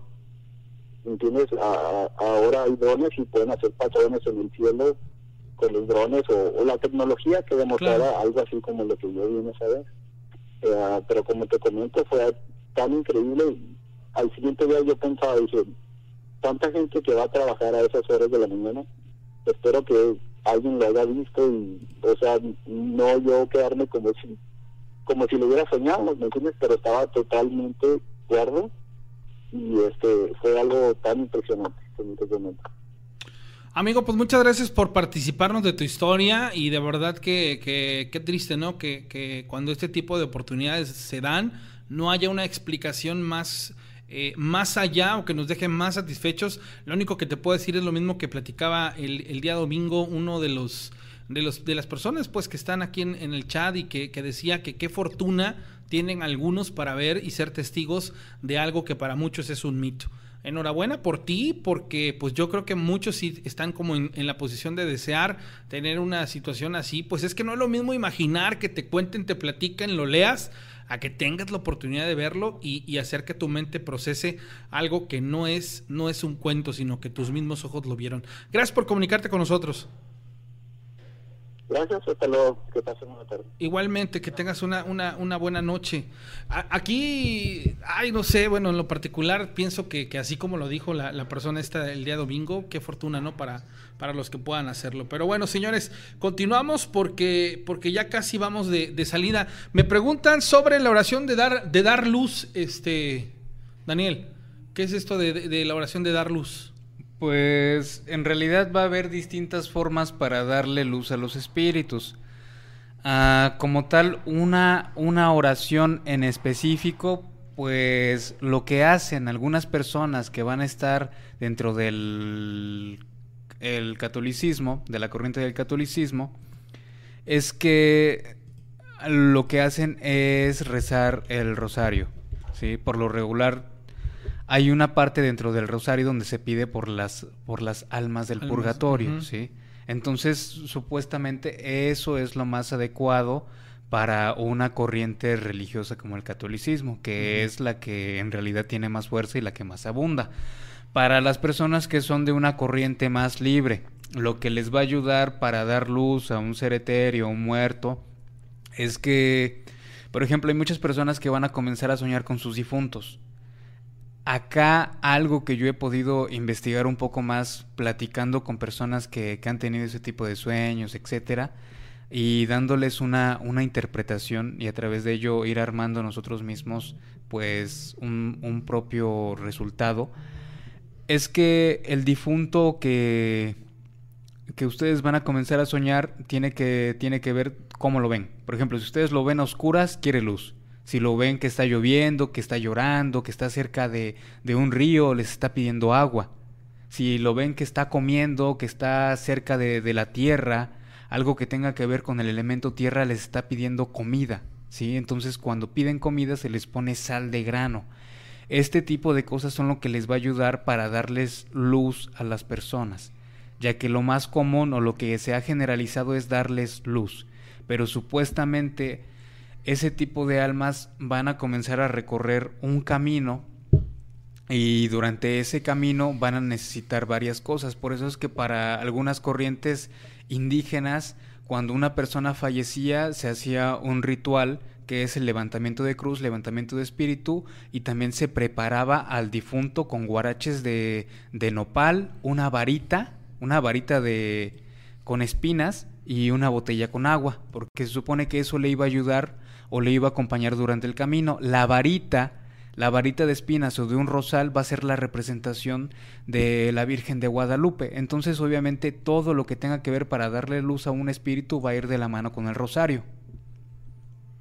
Es como la esencia en una corriente específica. En las demás, pues bueno, ya escucharon. Dice Chim Chim Tai Tai, dice gracias por las indicaciones. Yo a veces sueño a mi abuelo y despierto eh, llorando. Eduardo Ventura, muy buen programa desde la Ciudad de México. A Flor Silvestre, a a Elena, bueno, les mandamos a, saludos a toda la gente que está con nosotros conectadas, tanto en, Facebook como en YouTube. Ya casi son las 10.30 de la noche, nos quedan todavía 15 minutos de programa. Entonces, si usted quiere marcar aquí a cabina, marque 271-718-4498, ¿sale? También lo puede usted hacer eh, vía nota de audio, si usted quisiera. Y pues bueno, para, para no, no dejar inconcluso la parte esta de, de, lo que es, y yo sé que es muy extenso, sin embargo, pues bueno, es un poco difícil el adentrarnos por, por diferentes situaciones. Y, bueno, lo primerito es eh, contestar esta llamada. ¿Sale? Eh, hola, ¿quién habla? Hola, Rana, saludos. Mi nombre es Eric. Hola, Eric, ¿cómo estás? Bien, mano. Oye, me, ¿me permitiría contarte una historia? Sí, adelante, Eric. Mira, eh, esa es una historia de carreteras, puesto que soy trailero. Este, eso sucedió en Texas, en el sur de Texas. Estaba saliendo de Houston con una carga que tenía que entregar en, Laredo, dejarla, agarrar un tanque vacío, regresarme. Seré breve. Cuando iba saliendo, un amigo mío, Gustavo, se sube al estribo del camión y me dice, ¿Vas, ¿dónde vas? Le dije, voy a Laredo Dice, total, me preguntó qué ruta iba a agarrar. Le dije, el 59 Sur. Dijo, ok, pues ahí pasando Free, dice, ¿por qué no agarras el 44, un camino rural? Ese te va a botar allá, arribita de la garita de migración, so ahí te queda cerca, más o menos me, me ubicó. Entonces, se me hizo práctico y yo ya lo había visto, nunca había corrido por ahí, yo ya lo había mirado. Entonces, agarré y me fui. Él siguió hablando, pero como estaba un, otro camión que iba a salir, yo seguía avanzando y ya se bajó y nomás me deseo buena suerte. Entonces yo salgo ya por la tarde. Entonces pasé aún de día ahí el 44. Fui, hice lo que tenía que hacer en Laredo, Texas, y vuelvo a agarrar la misma ruta, puesto que me gustó que no tenía que pasar por San Antonio o no tenía que cruzar Laredo, eh, puro camino rural. Me regreso por donde mismo, ya estamos hablando que serían uh, bien las 11, 12 de la noche. Y ese camino en esos años estaba súper solo. Es un camino rural, como te digo yo empiezo a avanzar con el camión y ahí hace mucho calor, aquí en, el sur de Texas es muy caloroso. Estoy avanzando con el camión y de repente traigo el aire frío prendido en el camión y se puso frío el camión, pero un frío exagerado, compadre. Un frío horrible y se puso una presión en el camión, eh, una presión así como que me entraron unos nervios, se me puso la pica chinita, es una sensación tremenda y opté por bajar, apagué el aire del camión pensando que iba a... Y no, el camión seguía frío y la sensación que traía, entonces bajé las ventanas y empezó a entrar aire, aire caliente, bien cálido. Entonces eso aclimató un poco la cabina, pero mi cuerpo seguía chinito, o sea, yo tenía nervios, muchos nervios. Y yo volteaba para los lados, decía, ¿qué está pasando? Bueno, pues ah, como me sentí solo, prendí las luces de la cabina. Adentro puse las luces altas y yo seguía avanzando pero la presión no se bajaba, no se bajaba, y yo volteaba para atrás para el camarote porque yo sentía que estaba alguien conmigo. y entonces de repente el camión empezó a perder fuerza, perder fuerza y, tumbándole una velocidad y otra para que el camión pudiera avanzar y venía vacío. Para no hacer cuento largo, terminé corriendo alrededor, yo quiero decir unas 15 millas, 20 kilómetros o menos. Tanto que si me hubiera bajado hubiera yo corrido más rápido que lo que iba avanzando el camión. Entonces, ah, ya en realidad el camión estaba para pararse ya, para apagarse, porque iba, iba batallando como no tienes una idea el camión puede fallar, eso yo lo entiendo y quise darme valor, dijo que se le taparon los filtros o algo, pero fue bien rápido. Entonces, eh, pero a la misma vez yo traía suficiente diésel, hacía poco que había cambiado el aceite, traía filtros recientes. Total, sigo avanzando y esa presión me, me, me, oye, me controló horrible el miedo, me dio un pánico que no tienes una idea y yo buscaba entre la desesperación y saber que ya no era algo normal yo buscaba que hubiera alguna casita o algo. Yo dije, si llega a haber una casita, me voy a, voy a, orillar el camión, me voy a bajar y voy a tocarles, aunque se enojen, me van a regañar, yo les voy a explicar. Yo pienso que me van a entender. Entonces, no, no, no había nada, nada, caray. Y seguía avanzando. Dije, no, yo le voy a dar hasta que el camión ya no pueda. Lo voy a aventar para la orilla y me voy a bajar y me voy a ir corriendo. Tanto que agarré una, una lámpara que traía aquí una luz una lámpara, la agarré y la puse en el asiento. Entonces yo prácticamente me, puse la cartera en el, en el pantalón, me puse el celular, que no traía nada de señal, por cierto, ahí no hay señal. yo me preparé para bajarme y seguir corriendo. Entonces no había casas, no había nada y el camión seguía bajando y bajando. Y ahí me fui, fue tan desesperante de que iba tan lento el camión y los nervios, estaba a punto de llorar, o sea, la, la presión que traía, yo traía los ojos, el, el, llanto lo traía a punto de, de, de, llorar, vaya, de explotar de, los nervios. Y así fue, así fue un, un, largo rato me trajo así y yo de repente volteaba hacia el monte porque yo sentía que alguien estaba ahí y no había nadie. Volteaba para el otro lado y luego volteaba para el camarote pues yo sentía la mirada de diferentes puntos y el, el, frío no se quitaba, pero ya era, el frío estaba en la cabina, aunque el aire caliente estaba entrando, la cabina estaba completamente fría y el camión no avanzaba y e, era horrible la situación porque yo sentía que había gente alrededor, o sea, yo podía, volteaba, yo sentía que los iba a ver, en realidad yo los buscaba, dije, ¿qué está pasando? Más adelante, eh, pasó un rato, ¿verdad? Para mí fue eterno, te puedo decir que pasarían 20 minutos, tal vez 25 minutos de que pasó eso, para mí se me hicieron horas. Entonces, allá adelante, veo una lucecita que pasa. Dije, ah, caray. Y me quedé concentrado. Luz. Dije, ah, son carros ya. Entonces ya miré, ya había yo salido al 59, había dejado el 44 finalmente. Pues llego allá al, al 59, que va de Laredo para Houston y agarro y pongo el camión en neutral para pararme. Dije, ok, aquí puede pasar un accidente porque está como que de baja.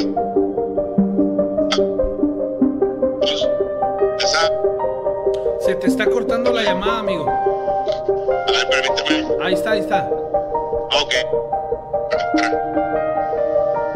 No, pareciera que, que, que se interrumpe ahí. ¿Escuchas ahí? Sí, sí, te escucho ahí, sí te, te, te, okay, te escucho bien ahí. Entonces, agarro y este me, detuve ahí, traté de, me sobreparé para asegurarme que no venía ningún carro y al momento que le acelero al camión para todo lo que daba porque obviamente el camión estaba a vuelta de rueda avanzando. Nada más dejé el 44, las llantas de enfrente tocaron el 59 y el camión se hasta se levantó de enfrente cuando le metí el cambio y le pongo el otro cambio y el camión estaba completamente, completamente bien. Entonces empecé a arrancar, me seguí y ya en el pueblo que seguía me detuve a revisar el camión, el camión no tenía nada, el camión pasaron semanas para que lo llevara al cambio de aceite, no le hice nada al camión, el camión se compuso. A los días me encuentro a mi amigo Gustavo y le digo, oye, ¿qué crees que me pasó? Y ya le empiezo a platicar y antes de que yo siguiera, ah, no ahondé mucho en la plática, se me queda viendo y me interrumpió. Dice, no seas, ya tú sabes, dice, no me digas que te regresaste en la noche por el 44. Le dije, sí. Dice, ¿cómo serás? Dice que no ves que ahí se aparece el diablo. Y yo todavía ni siquiera le había platicado todo lo que me había pasado. Sí, yo, yo eso te iba yo a decir, que, que el S44 en el que te mandaron el camino rural, muy seguramente te hizo pasar por una zona donde precisamente este tipo de cosas, vaya, lo pude intuir y, y, y, no me equivoqué. Qué fuerte el, el, el hecho de que, de que por lo menos te dejó salir de ese lugar, ¿no? Y no te hizo eh, quedarte, estacionarte, prácticamente eh, parar, que se te descompusiera el camión. Qué fuerte, la verdad. Sí, entonces yo le pregunté a Gustavo, le digo, ¿qué te pasó ahí, cachetón? Le digo, dime, ¿qué te pasó? Y nomás le pusieron los ojos rojos, rojos. Y me dijo, no, a mí ya me chingaron ahí, dice, yo ya no corro por ahí de noche, a mí ya me chingaron, pero no supo, no, no me quiso decir qué fue lo que le pasó. Evitó la plática, pero le pude ver el miedo en sus ojos. Solo me decía que él ya lo habían jodido ahí y no soy el único que le pasó eso ahí, porque, vaya, es otro tema. En una plática, otro muchacho les pasó lo mismo, nomás que ellos iban varios camiones de una compañía de perforaciones y se les apagaron dos camiones. Y tuvieron que salir en las camionetas pick-up que traían, pero dejaron los camiones ahí porque se les apagaron también. Oye, amigo, pues, pues muchas gracias por contarnos esta historia. Bueno, muchísimas gracias a ustedes y que tengan mucho éxito. Gracias, Eric. Un abrazo, un saludo. no quise indagar con él, le explico por qué. Porque él fue el que nos contó las historias este domingo. Y, así lo dice Fermantilla Bravo y lo digo yo también porque tiene mucha relación. Habría que meternos al mapa, lo voy a hacer porque estos puntos de los que él nos hace referencia está dándonos eh, datos muy relevantes de avistamientos, de contacto paranormal, pero más allá de esto, eh, que tienen que ver con, con el, índole de, de, los contactos, pero con seres extraterrestres. Y, se los juro que, me voy a dar la tarea de, investigar por medio de mapas y se los voy a poner en, programas próximos para que ustedes lo puedan ver. Hay mucha gente que, se comunica con nosotros vía mensaje. Dice, dice, Daniel dice, mi esposo ha soñado últimamente seguido, sueña con su mamá ya que es difunta, tienen que entrar a cierto lugar, pero ella no quiere entrar, le dice a mi esposo que entre él y ella, que ella lo espera pero para irse juntos. ¿Qué, ¿Qué, puede significar este mensaje? Pues ahí es como tal, o sea, si nos vamos un poco de interpretación, no tanto de sueños, sino a, a, algo con, con, su difunto, es que, que la mamá todavía no, no, acepta como tal quizás una, una partida, ¿sí? No, no puede superar este, algunos aspectos todavía. Pudiera ser que la mamá no haya, no haya cruzado todavía, que esté aquí. Pero es que es el detalle donde, donde va a comenzar a, pues a considerarse algunas cosas. No todos los difuntos que nosotros tenemos tienen que cruzar, ¿sí? No todas las personas van a cruzar. ¿Por qué? Porque entonces, ah, hablando un poquito acerca de, de lo que vienen siendo guías espirituales, a los guías que van a tener algunas personas van a ser sus mismos ancestros. Entonces, inmediatamente cuando un familiar de nosotros fallece, se convierte en el protector o guía de algún familiar que, que ya está. Entonces, por lo tanto, hay veces que ellos no tienen que cruzar, aunque uno diga que tienen que cumplir con tal proceso o lo que sea, al final de cuentas, toda esa información solamente forma parte de, de algo especulativo en realidad no hay una persona que tenga la seguridad o, decir que, que, tiene toda la veracidad de que así tienen que ser las cosas, ¿sí? Entonces, al final de cuentas, todo lo que pueden pensar las, las personas forma parte de, de un mito y algo especulativo, lo que la gente piensa, lo que la gente cree pero en realidad ellos se pueden llegar a convertir en un protector tuyo, entonces por lo tal no va a cruzar. Así que aunque la, la familia les quiera dar luz, va a decir, pues no, o sea... Aquí me quedo. Acá me quedo. Ah, tal vez hasta que se vaya alguien más y diga, vámonos juntos. Posiblemente. Posiblemente. Es que, es que, es que es real. O sea, aquí, aquí no es de lo que nosotros queramos interpretar por medio del, libre albedrío. No, es lo que ellos tienen oportunidad de hacer ya en su posición de, de, ente o en este caso de espíritu, ¿sale? Dice, cuando mi abuelo falleció se le puso eso, la vara, la vara de rosa en la mano, una botella de agua y tres monedas, pero creo que es una costumbre, costumbre de origen griego. Y dicen que no debe llevar nada de metal, o sea, hace joyería. ¿También? Sí, las monedas sí no, son una costumbre de, nosotros. ¿sí? Por ejemplo, acá de nosotros son, no sé, guaraches de cartón, vestirlos de blanco, una palma, etcétera. De cartón, un rosario, una palma bendita. sí, esos son lo que forma parte de, las costumbres acá en, México. ¿sí? Por lo regular, todo lo que tenga que ver con metales forma parte de, de otras corrientes, donde hay corrientes que que inclusive los enterraban con algunas de sus pertenencias y es por eso que, que comenzaron a haber muchas personas que saqueaban tumbas, porque los enterraban con, Con la- con sus sí, pertenencias y sacaban las cosas. Sí. Hay, hay una persona que nos dice que si hay alguien más con nosotros, no solo estamos Daniel y yo en la, en la transmisión y en, en- en todo el, el recinto donde estamos Sí, ubicados. es que ellos dicen porque como se escuchan algunas cosas afuera del set, Ya. se, se llegan a escuchar acá, entonces comienzan a escuchar ellos cosas. Fíjate, fíjate René, que, que lo que dice acerca, Fer, de, de lo de los portales, todo eso tiene que ver con, con un tema, si es que te vas a poner a investigar lo que se llaman líneas ley. Líneas ley. Por ejemplo, hay un ocultista que, que tiene este, algunos libros, que es Crowley. Entonces él comenzó a estudiar algunas cosas referentes a las líneas ley. Entonces las líneas ley son, son este, unas líneas de energía que van a recorrer todo el planeta. Entonces por ahí es esa como se va a comunicar cierta energía. Perdón que te interrumpa, pero eso si no me lo creen, aprecien la, la expresión es mala, pero este, salen las películas de los cazafantasmas, ahí lo mencionan. Que lo de las líneas ley. la línea ley, Exactamente, en la, me acuerdo que es, en, ah, pues en la versión, la nueva versión que salieron con mujeres, este, precisamente este personaje utiliza las líneas ley por medio de los conductos de ahí para hacer las invocaciones y traer este, los espíritus. De verdad, eso es... Sí, sí, sí.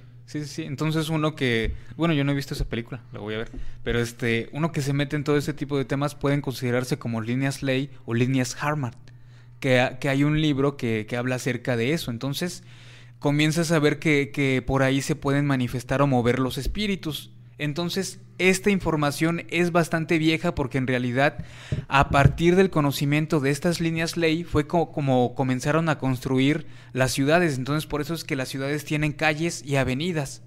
Entonces, inclusive una persona que está más metida en todo este tema, si quieres levantar un negocio, tienes que saber qué líneas ley hay en tu ciudad. Si esa avenida es calle, porque una ley, una línea ley va a tener energía positiva y otra energía negativa. Entonces tienes que tratar de tener un equilibrio en ellos. Y si la, la calle en la que te encuentras es energía negativa, tienes que jalar la energía positiva desde la otra calle hasta tu negocio. Entonces son, son temas bastante interesantes. Yo sueño con un primo que murió con e- que murió con el que crecí desde niño. Tomamos, salimos de fiesta, pero sueño que salimos a tal lugar que tomamos, que nos la pasamos bien y me despierto muy tranquilo. No sueño muy seguido, pero cuando lo sueño me siento bien. Ahí es una sensación de extrañez, ¿no? De, Sí, sí, sí. de te extraño. Ah, les digo que a veces hay líneas que no son tan, tan, este, de indagar. Son como que reacciones lógicas. Sugestivas. de- sugestivas. Mi abuela dice murió desde hace 13 años, la familia entró en conflictos, desde entonces se nos ha aparecido en sueños a toda la familia. Pienso que ella no descansa por estar cuidándonos, eso es una realidad, ¿verdad? Pues acá pueden surgir dos factores. Si estamos hablando de que ya son personas grandes, por ejemplo, acá la señora Miranda Galán, ya se ve que, pues, bueno, este, cuando son acerca de, de abuelitos, ah, por lo regular ellos también hay veces que dejan cosas que, que la familia tiene que cumplir. Entre ellos también pueden dejar dinero enterrado, etcétera. Entonces, cuando la familia entra en conflictos, es porque también el espíritu quiere que ustedes como familia realicen algo, ¿sí? Entonces, tanto puede tener que, que por ahí haya alguna herencia perdida, dinero enterrado, o pueden haber algunos factores. El detalle es que eh, hay que ver, pues, cuál fue el detonante y qué tipo de conflictos tiene. Y, y no, no es tanto de que no pueda descansar. No es- yo no considero que sea tanto que, que pueda descansar, pero sí que, que quiere que algunas cosas cambien, ¿sí? Y pues ya, igual, este, si da más detalles o algo, que me mande un mensaje ahí en la página o a mi número y pues igual lo checamos. Ok, antes de irnos, ¿cómo te pueden contactar tanto vía telefónica como cuál es tu página en la que te pueden seguir? Ok, eh, mi página, mi página se llama La Esencia de tu Ser, la pueden encontrar así en Facebook. Y mi número telefónico es 271-121-4401. De esta ¿De forma nuevo, ¿Cuál ustedes... es de nuevo tu número? ¿271 qué? 271-121-4401. De esta forma se pueden comunicar conmigo y me pueden llegar, me pueden hacer llegar sus Dudas. sus dudas o, o ahora sí que los comentarios acerca de los temas que ustedes quieren que comencemos a tocar. De igual manera me encuentro acá en Córdoba y realizo todo lo que vienen siendo limpias tradicionales, todo lo que tenga que ver con el tradicionalismo. Y manejo distintas corrientes mágicas, puedo ser asesor, guía, etcétera. En cualquier cosa que ustedes quieran, pues en realidad no solamente es el trabajo de investigación, sino que me meto en campo, me meto a curar y, y pues ya tengo unos añitos aprendiendo con distintas personas. Bueno, pues señoras y señores, gracias por acompañarnos hasta este punto de la transmisión. Sería el día de mañana cuando volvamos a escuchar más de las historias de miedo. Mientras tanto, gracias y hasta la próxima.